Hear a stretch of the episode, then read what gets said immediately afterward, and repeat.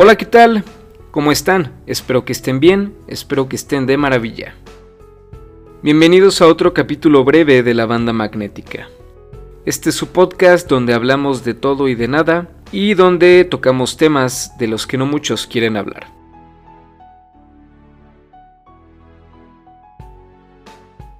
Es muy recurrente, al menos aquí en mi país, el hacer chistes para reírnos del sistema tributario, el fisco o como le quieran llamar a la entidad que se encarga de cobrar impuestos.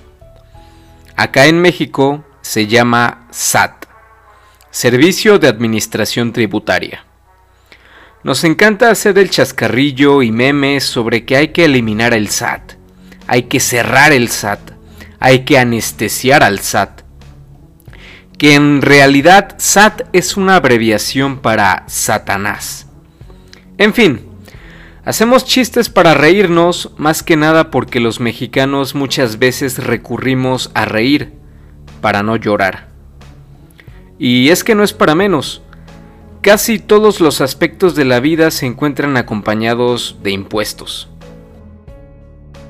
Sin embargo, para desgracia de otros, hay países con presiones tributarias que hacen ver al SAT como un amigable, tierno y torpe cachorrito de Pug.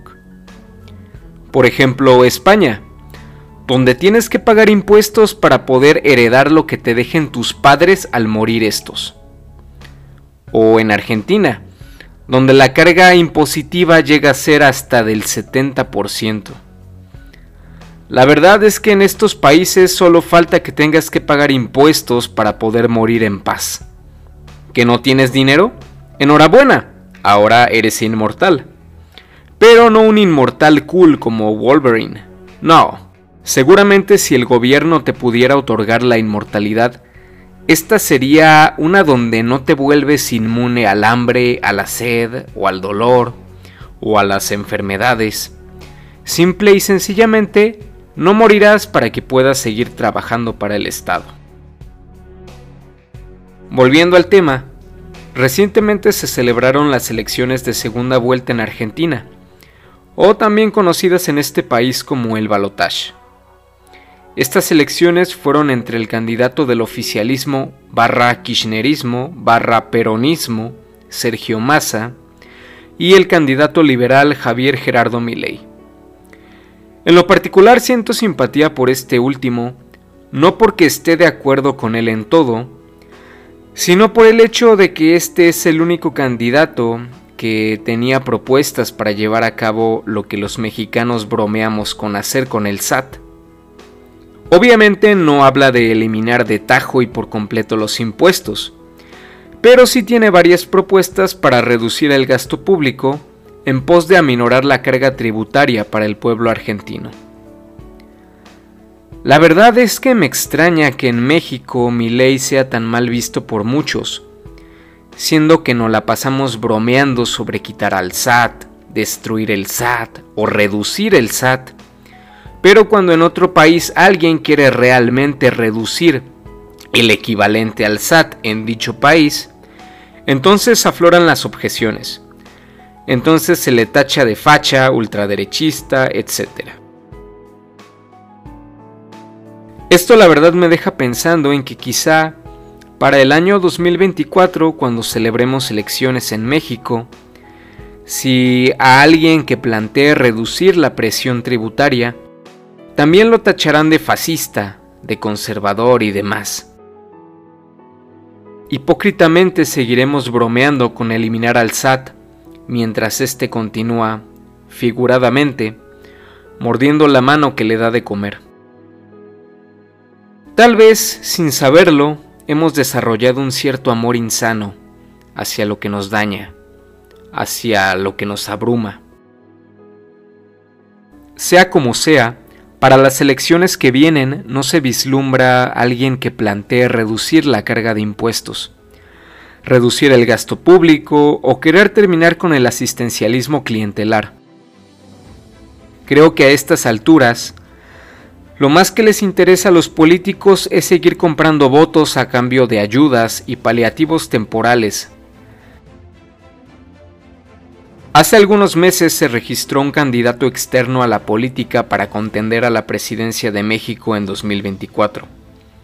Algo que en política se conoce como un outsider, es decir, una persona que incursiona en la política sin haber tenido formación o trayectoria previa en la política, como lo fue Javier Milei o como también lo fue en su momento Donald Trump. Este outsider es Eduardo Verastegui un productor de cine de Tamaulipas que tiene un color político distinto al de las dos candidatas, cuyos nombres no vale la pena mencionar.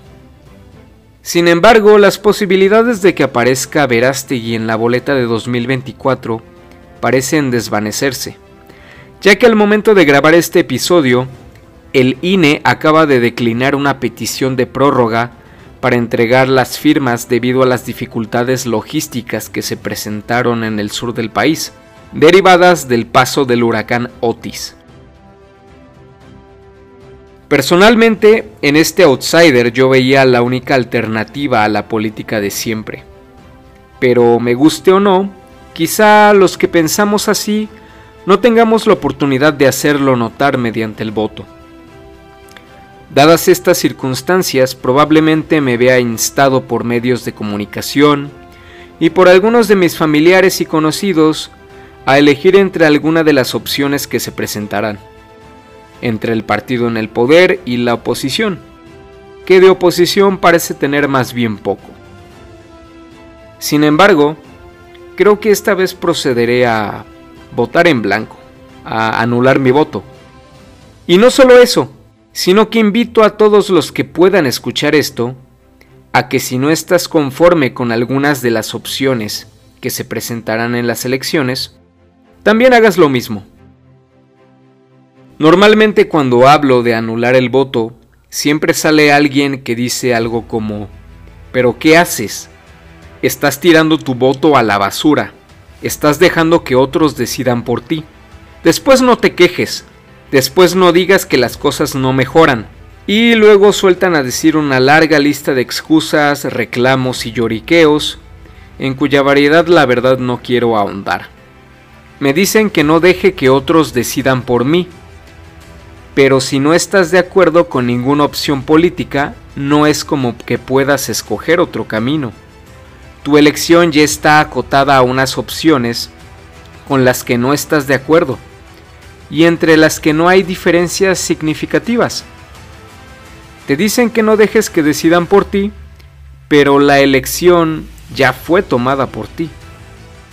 Dicen que entonces no puedo reclamar ni estar inconforme con lo que hagan los gobiernos futuros si anulo mi voto. La cuestión con eso es que los gobernantes no gobiernan solo para quienes votaron por ellos, gobiernan para todos. Aunque no hayas votado o hayas anulado tu voto, adivina qué, se te cobrarán impuestos de la misma manera que alguien que votó por algún candidato.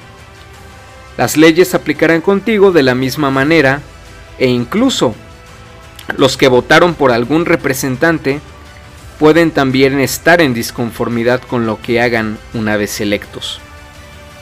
Y aquí quiero hacer notar que no es lo mismo el anular el voto a no votar. El votar es una obligación civil como parte de la nación a la que pertenecemos. Sin embargo, cuando alguien vota en blanco, está haciendo notar su inconformidad con lo que le proponen los partidos, siendo que ninguna de sus opciones lo convence. Porque aunque no se hace el suficiente énfasis en cada elección, el voto nulo refleja la inconformidad creciente en la población y en las últimas elecciones esta inconformidad aumenta. Dicha inconformidad no podrá ser tomada en cuenta si ni siquiera se vota.